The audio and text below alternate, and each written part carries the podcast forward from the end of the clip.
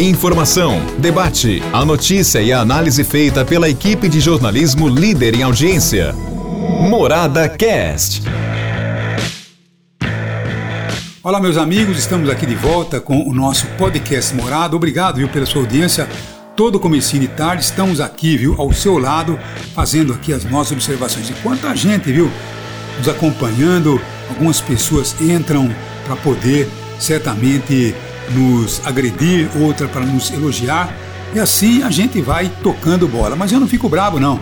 Eu até às vezes entro aí no meu podcast também para entrar na mesa para dar uma discussão em torno dessas questões. Né? Mas antes dos assuntos editoriais, eu quero dizer aqui que você que acompanha o grande jornal da Morada, pela Morada FM, agora você pode acompanhar também pelo nosso Facebook, porque ali você acompanha o Jornal da Morada ao vivo e pode participar de uma mesona paralela.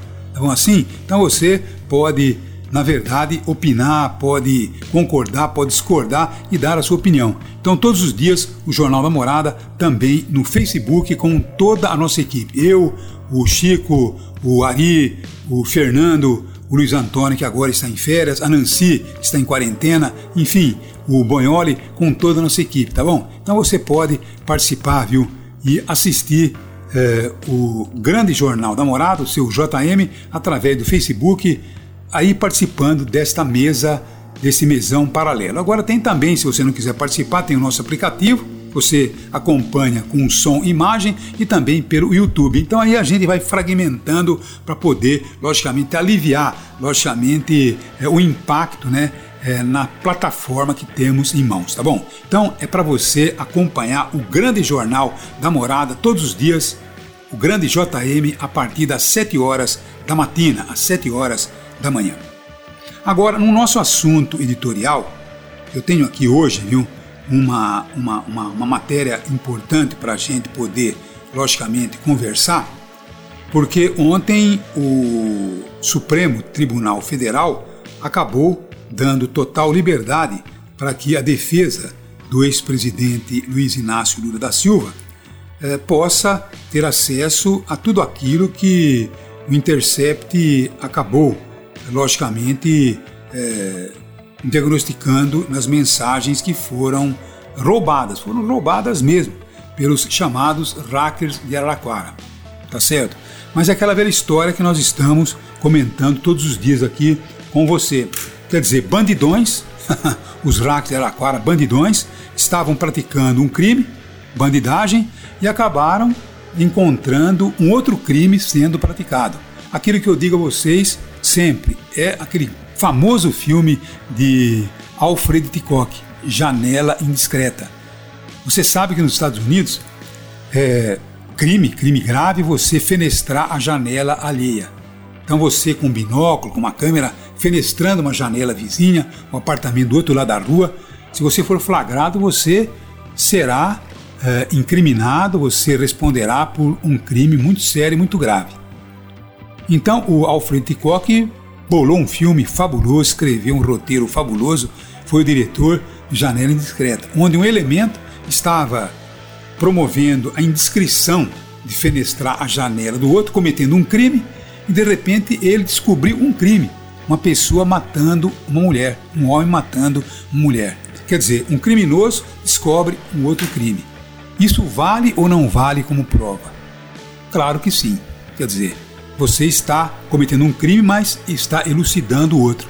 Quem tem que pagar pelo crime é aquele que estava cometendo aquele crime lá e este que estava cometendo o crime aqui. Então os dois têm que ser condenados. Então os hackers de Araraquara têm que ser condenados e aqueles que estavam do outro lado cometendo crime, se realmente tiverem cometido crime, têm que também pagar pelo crime cometido. Eu, por exemplo, tinha certeza absoluta de que o Lula havia formado um, uma quadrilha para poder logicamente, é, vamos dizer, invadir as estatais e certamente se aproveitar do Estado. Não tinha a menor dúvida.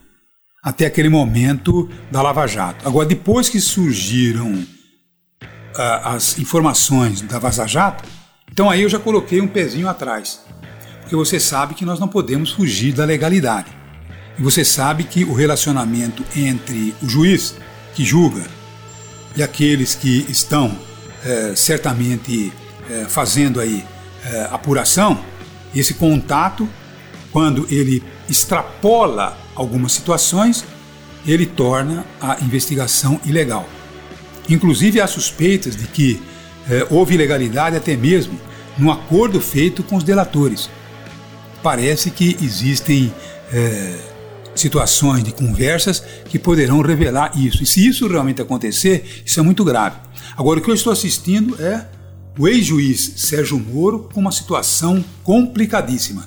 Ele tentou de todas as formas né, é, apagar tudo isso. Ele quis queimar tudo isso, mas ele foi proibido, porque tudo isso será periciado e se realmente irregularidades ocorreram, essas irregularidades têm que ser corrigidas. Tá bom assim? Porque que a Lava Jato prestou um inestimável serviço, prestou, né? Hã?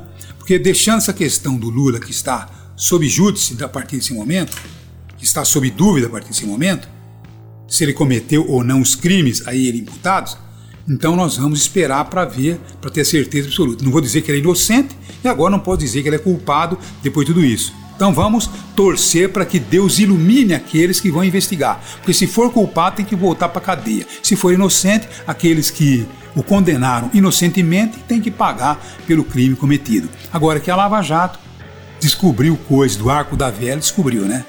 Os crimes do Cunha, os crimes do Temer, que tem que responder, os crimes do Aécio Neves, do Serra, tá bom? Do Alckmin, do governador do Rio de Janeiro, Cabral. Viu então?